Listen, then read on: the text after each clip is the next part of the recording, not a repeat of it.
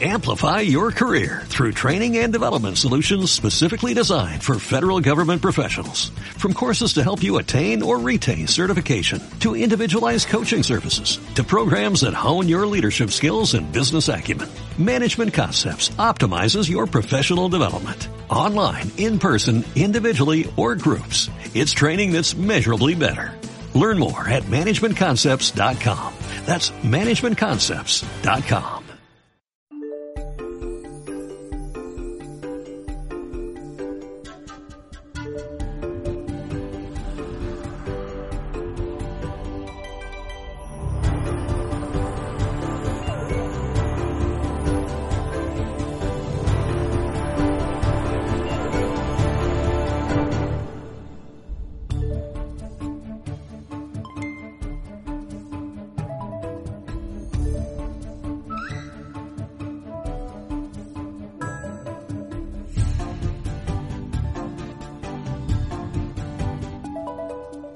Hablamos con Pablo Cachachian, eh, autor de Una oportunidad, publicado en España por Sexto Piso. ¿Cómo estás? ¿Qué tal? Muy bien, muy bien. Gracias. Oye, te decía antes, muchas gracias por la novela. Yo creo que, no sé si de manera eh, mm, racional o si ya lo tenías previsto, pero eh, efectivamente es un libro, digamos, como, dices en el, como dice el narrador en el libro autobiográfico No, de autoayuda. y de autoayuda, ¿no? No, no es autobiográfico. No, pero en un momento del, del libro sí que lo- el personaje, El personaje. ¿eh? No tú. Sí, sí, El- no, no yo, por eso, El, personaje sí que lo decía, el, sí, el personaje dice Claro. efectivamente que para él, es, eh, él lo que quiere es escribir un libro de, de autoayuda, pero que también sea Él quiere contar lo que le pasó porque eh, quiere, piensa que por al contarlo puede ayudar a los que les pasó lo mismo para pensar cosas, no dice eso, ¿no? Pero eso y para terminar de entender lo que le pasó, lo quiere contar también. Viste que va entendiendo lo que le pasó a medida que lo escribe eh, el narrador, ¿no? Sí. Sí, en realidad lo va entendiendo no por los efectos de los rituales de las, de las brujas y de los brujos que intervienen, sino por esa otra terapia que es eh, la escritura, la escritura, ¿no? Sí, él lo escribe y al escribirlo lo va entendiendo. Sí. Y antes, porque empieza diciendo eso, ¿no? Que, que él... El personaje eh, cuenta lo que le pasó. Vale. Quiere contarlo para entender qué le pasó y quiere contarlo también, o es como una cosa que se agrega, para porque piensa que al contarlo puede eh, ayudar a otros. Esto es como un, es como una, una esto es- se deriva, es como un poco como una provocación que me puse a mí mismo al escribir ahí, porque era está esta idea de que la literatura no sirve para nada, salvo cuando eh, directamente sirve para algo. Gracias. Está ganando 2-0 Argentina. ¿eh? 2-0. Muy bueno. Eh, vi un gol, el otro todavía, el otro acabo de ocurrir. Eh, entonces, eh, me encanta la entrevista quebrada igual, es que es ideal. ¿O no? Es que luego es más trabajo para mí. Ah, pues lo editas. Si no, déjala toda así. No, no, sé, no sé, no sé lo que haré. Sí, sí, sí. Que, que- que fluya, ¿no? Como es lo que ocurrió. Eh, teníamos el lugar de la tranquilidad y lo estaba ocupado, ¿no? No hay paz, ese es el mensaje de No esta hay paz. entrevista, no hay paz en ningún lugar. Pero, bueno, eso es también lo que le pasa al protagonista, ¿viste? Como no está en paz, ¿viste? Como, No, no está en paz ni consigo mismo ni, con consigo nadie. mismo, ni con nada, nadie, no está no, en paz, nada. está embrujado, ¿no? Eh, entonces decía, esto es como esto es como una provocación que me puse a mí mismo como para discutir esta idea de que la literatura es inútil, que es una idea que en un punto uno puede compartir, porque es como rescatar a la literatura del lugar de la utilidad directa, ¿no? Como- y está bien, pero me gustaba la idea de que, pues, digo, la experiencia de uno como lector es que una vez, muchas, uno muchas veces lee libros que, que, que- que le, le- embrujan también, que que les pasa algo y no son libros útiles, no son libros de autoayuda, no son autobiografías que apunten a, a dar un ejemplo de algo, sino que son simplemente ficciones y a veces ficciones muy raras, ¿no? Entonces pensaba, bueno, ¿por qué no plantear que el libro mismo es útil? Que el libro este es útil, que les va a servir a los lectores. Me parecía como un poco algo divertido y muy verdadero también, ¿viste? Como pero me causaba gracia que el mismo que escribe el libro lo esté diciendo. Quiero ser útil, dice, ¿no? Quiero ser útil, ¿no? Como una discusión ahí. Eh,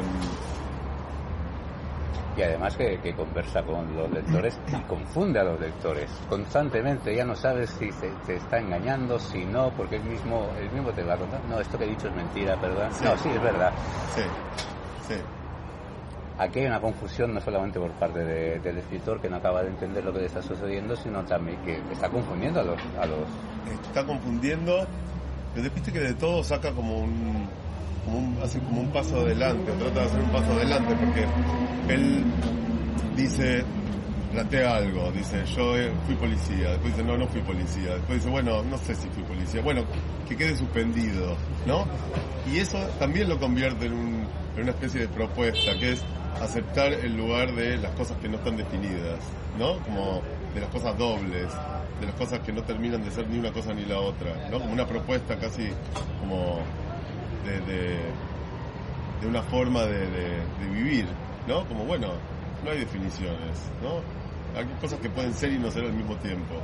Eh, y finalmente dice, bueno, todo es y no es al mismo tiempo. La idea de una oportunidad surge a raíz de la anécdota esta de, las brujas o eso te sirvió de excusa porque de lo que te interesa hablar definitivamente es de la literatura. Eh, no, yo no, no, no tengo planes cuando escribo. Como no, es que digo quiero hablar de esto y invento un artilugio, un artefacto para hacerlo, sino que como si fuera que mi, primera formación fue como músico, ¿no? Y, yo siempre trato de pensar que es un poco como eso, ¿no? Como músico dice, bueno, a ver, y prueba un par de notas y ahí va, ¿no? Prueba dos, tres notas y, ah, vaya, empieza a armar, ¿no? Está improvisando. Y se le empieza a armar y se empieza a armar y dice, ah, ahí está, y va fluyendo, fluyendo y puede seguir tocando. ¿No? A veces me pasa que empiezo y no pasa nada. Digo, no, no, son, no es esto, no es este sonido, no son estas notas, no es esta forma de pensar las melodías o la armonía. Y entonces, claro, con este pasó eso. Tenía esa situación de las tres brujas y, y las escribí, lo escribí y dije, ah, esta situación está bien, puedo seguir desde acá. Y seguí. ¿no? Hay tres brujas al principio, luego, Sí. luego se añaden otras Hay y otras, otros. sí. Pero eh, esas tres brujas que son, digamos, la clásica, la moderna y una que utiliza sus propios métodos, Sí. eh, yo me, me- me he atrevido a, a eh, derivarlas hacia lo que es la literatura. La literatura clásica, la moderna y la que podría ser casi lo que tú representas, La- los propios métodos. los propios métodos. Sí. Bueno, sabes que en una entrevista me preguntaron cuál, qué bruja era yo, ¿no? Ah. Y, y pensé como si esos fueran también tipos de escritores, ¿no? Como un poco lo, lo mismo. Y no sabía bien que responder una entrevista escrita, ¿no? Como, eh, y le escribí a la astróloga, porque la astróloga del libro existe, y le dije, me hicieron esta pregunta, ¿no? Le digo, como, y ella me, me dio una definición genial, me dice, no, para mí, me dice, vos eh, sos como las de antes, pero tenés tus propios métodos y eso te hace moderna. Ajá. "Ah, muy bien, ¿no? Como incluyó las tres de alguna manera en una formulación y pensé, bueno, no sé si es verdad o no, pero la formulación me gustó mucho y la puse en la entrevista como dicha por ella también, ¿no? Ajá. Eh, y está bien pensarlo así, ¿no? Como. Porque es esta tensión entre lo contemporáneo y lo antiguo, que a mí me interesa mucho, siempre que todo, pensar todas las tensiones, ¿no? Que producen, como la idea que una tensión entre dos extremos produce algo nuevo, ¿no? En el libro está todo el tiempo planteado eso también. Y pensaba, bueno, pensarte entre lo moderno y lo antiguo, pero ¿cómo? Bueno, yendo hacia lo antiguo, pero con métodos propios. Los métodos propios necesariamente son modernos, pues son de ahora, vos estás en ahora vivo, no estás vivo hace. Entonces, ahí aparece como lo moderno, no buscando lo moderno, ni tratando de ser antiguo, ¿no? sino aceptando que uno es antiguo también finalmente, pero que tiene sus propios métodos porque vive ahora. Leyó libros que se publicaron un mes antes de que escribiera, ¿no? Entonces está realmente ahora. Eh, sería eso, sí. Hay una policía literaria en el libro, se transcriben diferentes interrogatorios que le hacen a este pobre hombre. Eh, ¿De dónde surge esta idea de, de la policía literaria? ¿Te has sentido en algún momento? No, ¿Te no. has seguido? Ya conocemos tu historia pasada Sí, y, sí, ciertos sí. episodios, ¿no? Eh, no sé si surge de ahí o No. simplemente es... Mira, algo puede haber surgido de ahí, pero no. No, yo creo que surge. Es como un. Para mí, la policía literaria es una proyección de mis propias dudas. Ajá. Como. ¿Viste? Como si fuera yo mismo interrogándome con dureza, ¿no? Como desde una posición. ¿Viste que uno cree que piensa de una manera, pero de repente cuando está haciendo algo que tiene que ver con cómo piensa que es y que piensa, aparecen unas preguntas que son de otro lugar, ¿no? Como si vos dijeras, ah, yo soy así, voy a actuar así, actúas así, y aparece otra voz que te dice, ¿qué estás haciendo? Esto es cualquier cosa. Y no era la voz que vos creías o querías tener. Entonces, de alguna manera, cuando llegué a ese punto de la novela, como suele pasar, empecé a dudar un poco de lo que había hecho. Y dije, bueno, como la idea un poco del libro es que esté todo, ¿no? Que, que todo, que todo se pueda manifestar. Es bueno que se manifiesten también las dudas mías en el libro, extremándolas en esta especie de policía que me interroga con, con- con desprecio casi por momentos, con, fastidio, ¿no? ¿Qué estás haciendo? ¿Qué es esto que estás escribiendo? ¿Para qué estás escribiendo esto? ¿Qué sentido tiene escribir algo así? Un poco va por ahí también. Ajá. Es un caos que... Perdón que vuelvo a insistir, pero es que el- el- los, los- los lectores se ven sometidos a ese, a ese propio caos. Llega un momento en que ya no sabes hacia dónde va la, la novela, lo cual, lo cual es una- un aliciente para continuar leyendo, ¿no? Sí. Llega un momento en que incluso eh, juegas a la crónica bélica, ¿no? A, Sí. la, a la crónica de guerra, ¿no? Sí. Entonces, eh, eso nos empuja, nos Sí. empuja a seguir, Bueno. a seguir, a seguir. Sí, sí, me empuja a mí también a escribir. Te, te empuja a ti a Yo escribir. escribo en bueno. el mismo estado, no sé qué va a pasar. Entonces estás así, como necesitas tu cerebro. Hay algo que pasa cuando, cuando no sabes qué está pasando, que me parece que el nivel de atención se pone como al máximo, ¿no? Eh, eso me gusta. Te exi- te exige estar muy atento, ¿no? Supongo que si yo fuera un escritor de los que, sin ningún tipo de juicio de esto, de los que planean el libro antes de escribirlo, escribiría distinto, ¿no? Más, más tranquilo, quizá. Pero cuando no sabes nada, nada, estás todo el tiempo pensando. Tu cerebro, eh, te lleva el libro un año, seis meses, tres, lo que sea. El tiempo que te lleva, estás todo el día pensando en el libro. Y todo lo que te pasa puede servirte. Todo lo que lees te puede servir. Todo lo que escuchás te puede servir. De repente no sabes cómo seguir y escuchás una conversación en la calle y dices, ah, va por acá. O que estás muy, muy atento. Y a mí ese estado de cuando estoy escribiendo y estoy muy atento y pensando cuál es el mejor camino para evitar las trampas que van a aparecer, ¿no?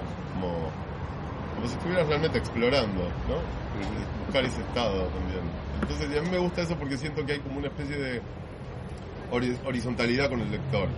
¿Viste? Como el lector lee, a mí me pasa a mí como lector con libros así también. El lector lee y está en el mismo plano que el escritor en ese momento. Que el escritor no sabe qué va a pasar y el lector tampoco sabe qué va a pasar. Eh, Obviamente es diferido, ¿no? Pero al menos hay como dos presentes separados que son equivalentes. Claro, el problema es que, eh, o sea, lo, bueno es que, que el, que el lector sea consciente de que, de que eso no es, eh, no está premeditado, quiero decir, que, que no está eh, trabajado para que cause ese efecto, sino que es realmente lo que, es- lo que está viviendo el, el El escritor. escritor, sí.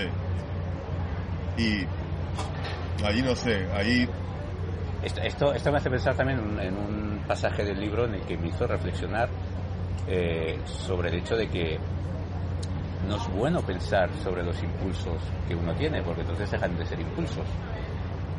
Y pero es inevitable también. Sí, claro. En algún momento lo pensás. Hay un, hay un, a mí me gusta mucho Kleist, un escritor alemán, y él tiene un ensayito que, en el que recomienda pensar siempre después de actuar. Porque dice, el que pensar antes de actuar solo empantana la acción. En cambio, pensar después de actuar sirve para nada, para reflexionar sobre lo que uno hizo, ver cómo lo puede hacer de vuelta de otra manera. Eh, pero es un ideal, ¿no? Como- es un ideal porque por dos cosas me parece. Primero porque es medio imposible no pensar nada antes de actuar, salvo cuando uno está obligado por las circunstancias, que es un poco esto que te decía antes, ¿no? De buscar, estar obligado a no pensar, a escribir y pensar después. Y, y el otro porque, bueno, está la posibilidad de tener remordimientos si pensás después de actuar también, ¿no? Sí. Entonces, Incluso en el libro otro otro tópico de los libros de autoayuda, que es ese de salir de la zona de confort. Sí. Y realmente yo no quiero salir de mi zona de No. confort porque me ha costado mucho llegar a mi zona Sí, de confort, sí, ¿no? Y es algo sí, que se plantea a raíz de este otro personaje, Miguel, que escribe literatura gauchesca, que es un personaje muy, muy divertido ujú, y que, que precisamente se, se- se plantea a raíz de, de- de ese encuentro con, el, con este escritor, pues la idea de, de- salir de la zona de confort, de buscar esa incomodidad, ¿para qué? no? Sí, es que acá el libro se invierte la frase, ¿viste? La propuesta es no es salir de la zona del confort, sino buscar el confort. Buscar el confort. Sí, claro. porque, porque yo pensaba, cuando te dicen salir de la zona de confort, están suponiendo que vos estás cómodo, eh, que el mundo es un lugar cómodo, donde uno puede estar perfectamente cómodo y que cada tanto hay que hacer una pequeña excursión para moverse a otro lugar. Yo pensé es al revés, el mundo es un lugar incómodo, todos vivimos incómodos y lo que queremos es estar finalmente en un momento cómodos. Entonces, lo que plantea el libro sería tenés que hacer todo para buscar la comodidad que es como una especie de ideal, ¿no? Que no vas a alcanzar, nunca vas a estar en paz, pero tenés que ir hacia ahí, si no, como estás suponiendo que todo está bien, y no está todo bien. Pero si vos ves tu mundo alrededor, es un desastre. Obviamente hay momentos muy lindos y cosas hermosas, pero que hacen que, bueno, que no sea solamente un desastre, pero no es que estás cómodo, relajado, decís, ah, qué relajado que estoy. Ahora salí de tu zona de confort, oh no, estaba tan cómodo. Yo no, eso es, ¿no? Esa es la inversión. Volviendo a la literatura, la literatura hay que mezclarla como hace Camila con los vinos. Ajá, sí, eh, hay que mezclar, hay que mezclar lo, que no es literatura con lo que es literatura, ¿no? O lo que se opone incluso a la literatura. Sí, es esa idea de mezclar lo, lo malo con lo bueno para producir lo mejor, ¿no? Y lo mejor es algo desconocido, siempre. Esa sería un poco la idea. Eh,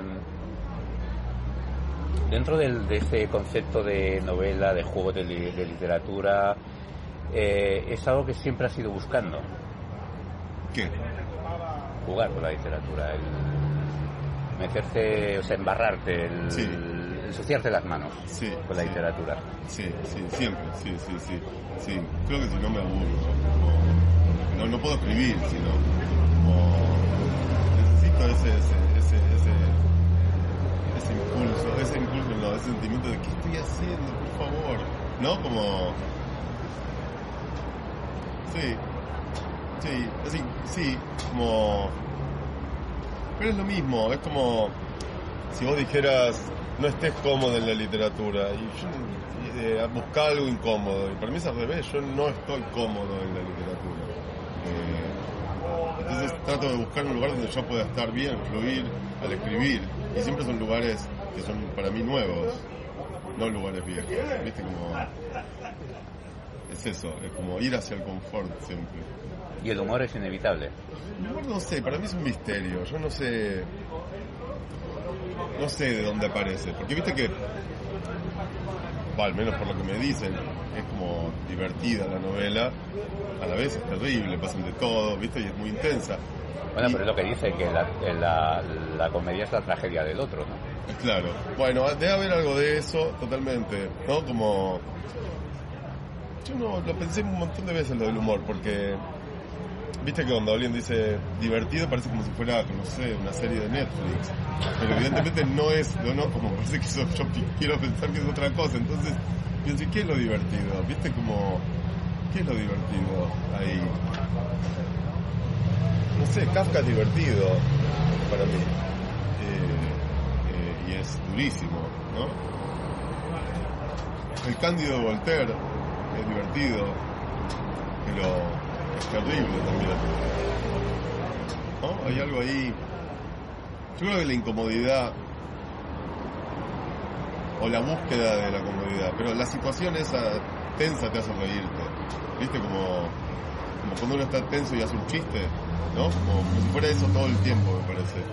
Bueno, en situaciones de la novela, por ejemplo, le- cuando se somete a esos rituales que son casi una tortura, es que tienes que soltar una carcajada porque Sí. es una situación realmente ridícula. Es ridículo, ¿no? sí, sí, ridículo, Entonces, eh, efectivamente, el personaje está alucinando, viviendo una, una, una tragedia, pero él mismo también se ríe, ¿no? Sí, en algún momento. Él se ríe, él se ríe. Él o...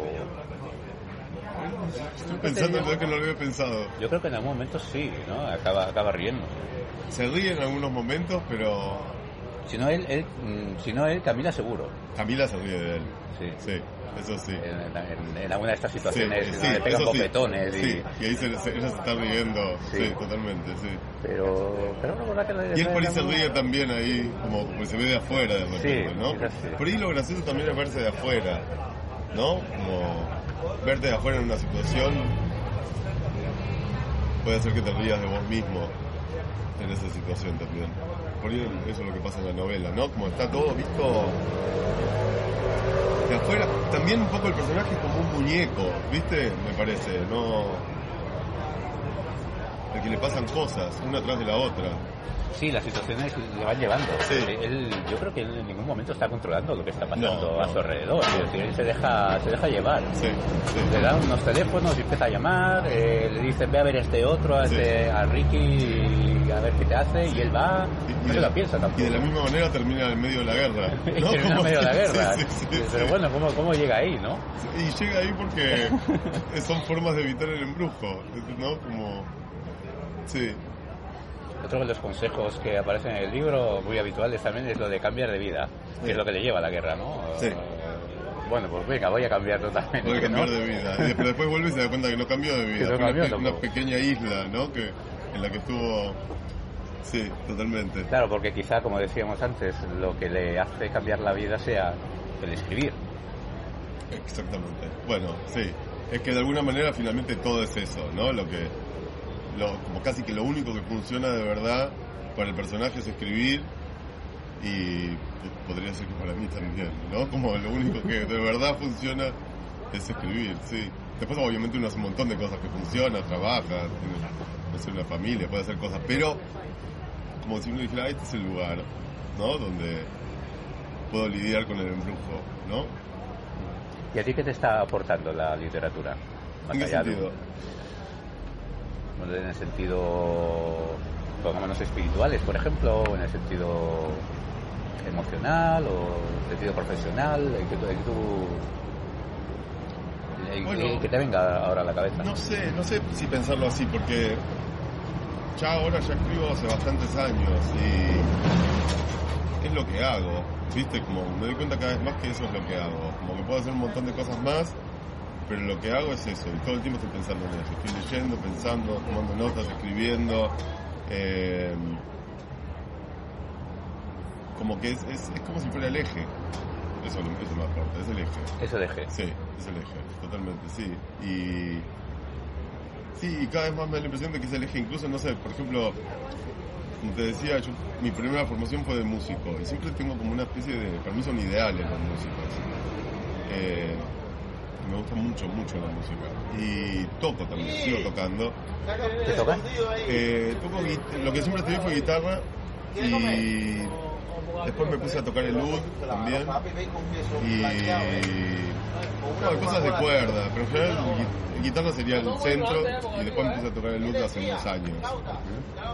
Y, es, y tuve bandas desde muy joven y eso, y después no, siempre seguí tocando pero en casa, con amigos, ¿no? Y hace poco me dieron ganas de empezar a hacer una... eh, eh, eh, eh, escribí unos poemas con rima pareada, ¿no?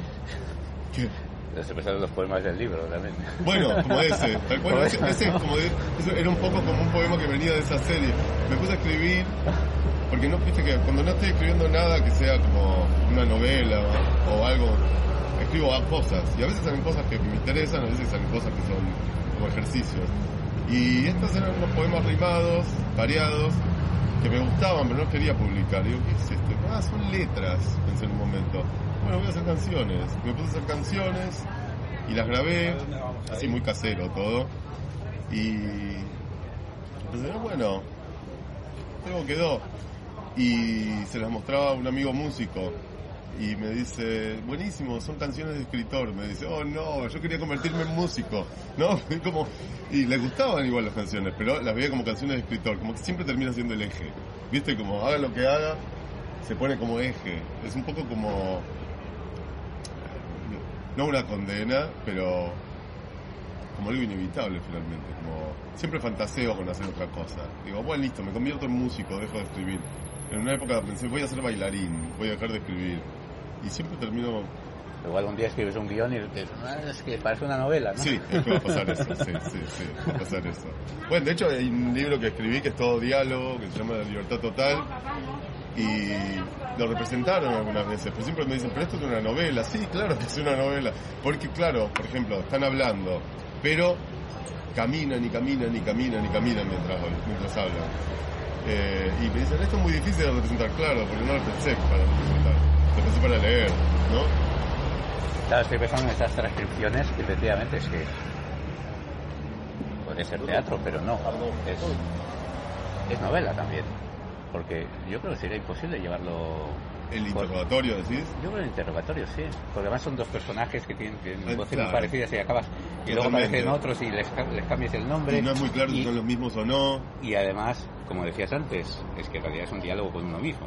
Lo que estamos. Es un diálogo con uno mismo, totalmente. Entonces, ¿cómo representas? ¿Cómo lo representas? Sí, sí, totalmente. Literariamente. Bueno, es que lo que tiene increíble la literatura es que te permite toda esa suspensión de todo, ¿no? Obviamente la música también, pero ya el cine, el teatro te obligan a con la libertad total, por ejemplo, pasó eso, como no hay, no hay escenografía, no hay descripción de personajes, no hay nada. Y cuando le iban a poner, el director decía, bueno, van a ser, no sé, oficinistas. No, le digo, no son oficinistas. Bueno, van a ser payasos, pero no son payasos. ¿Y qué son? No son nada. No pueden representar a gente que no es nada, me decía. De alguna manera tienen que estar vestidos. No lo voy a vestir de negro, muy aburrido, como si fuera... No, porque también, si vos lo representás diciendo no son nada. Ya hay como una propuesta de representación. En cambio, en la literatura puedes simplemente no decirlo. Eh, eso es muy lindo, muy lindo. En lugar de la vaguedad total, ¿no? Brujas, fantasmas, este ser este mitológico que es el de Gregor. Sí. ¿Te ha llegado a interesar mucho este, este mundo para seguir investigando sobre él o simplemente han sido recursos que te han venido muy bien para, desarrollar el libro. No, me interesa, pero... ¿Qué te parece, Lee? Me interesa, pero como algo... Si no sabe, Me interesa como algo de lo que no se puede saber nada. Ni siquiera se puede saber si existe o no. ¿No? Como me interesa por eso. Eh, pero es un mundo que me interesa igual. Pero no, no es que ando consultando brujas y. y... Pero del egregor, sí, son como representaciones. Yo creo que son todas como formas de pensar, ¿no? Como son cosas que te sirven para pensar. Entonces, son cosas en las que creo y no creo al mismo tiempo. Un poco como esto, ¿no? Como, sí, como todo esto, como crees en las brujas, ¿no? Como yo en un momento pensé, estoy embrujado. Y después pensé, ¿qué significa estar embrujado? No sé, es una, una metáfora, finalmente todas son metáforas, ¿no? Y si la metáfora te sirve para pensar y hacer un movimiento, es buena, ¿no? Es eso. Pablo, muchísimas gracias por el libro, como te he dicho al principio, y, por esta, y por esta conversación tan loca. Muchas gracias. Muchas gracias.